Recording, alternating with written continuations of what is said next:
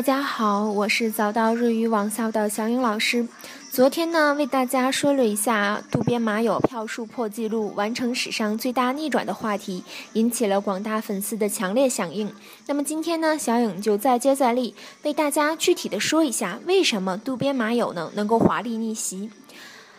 那么目前呢，在网上疯传了这样一个版本。在本次的 AKB 四十八总决选当中，中国的渡边麻友粉丝团呢，一共聚集了一百八十多万的人民币，为渡边麻友呢贡献了三万五千多张票。此说呢，虽然目前无法进行考证，各大官方网站上呢也未经证实，但是可以肯定的是，渡边麻友的人气是非常之高的。